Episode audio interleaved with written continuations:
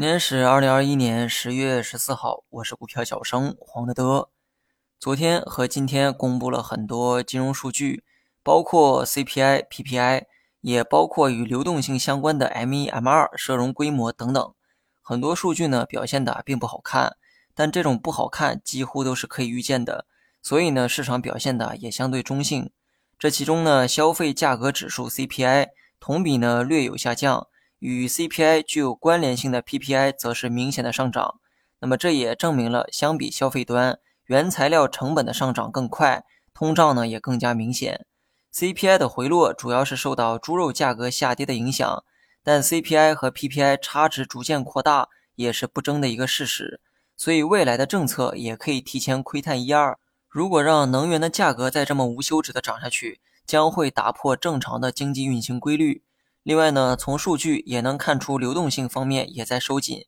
不过对此啊，市场呢早有预期。很多分析师呢也认为这是信用周期见底的一个信号。去年末开始，货币政策呢就非常明确。有一句话，想必很多人呢也听过，那就是货币供给要与名义经济增长相匹配。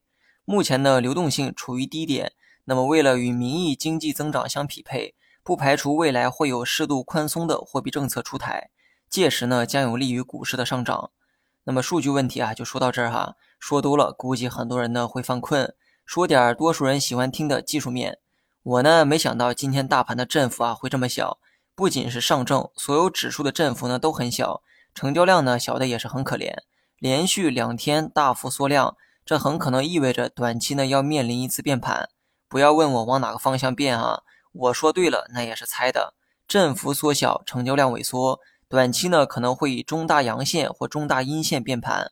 如果今天的反弹能突破五日和十日线，我呢会更倾向于看涨。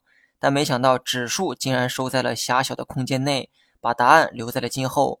都说地量见地价，这个位置往下跌呢并不可怕，怕就怕在突然放量大跌，那将意味着这两天的缩量只是在犹豫，而不是行情见底。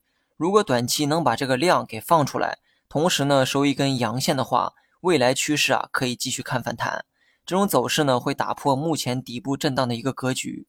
如果放量换来的是下跌，技术面将继续勾勒空头走势。这种走势呢也将会未来的反弹带来更多的阻力。方法呢已经告诉你们了，明天呢就注意观察吧。另外呢别忘了多点赞转发，这有助于手部的血液循环，也能缓解长期操作手机带来的关节僵硬。感谢大家。Mm-hmm.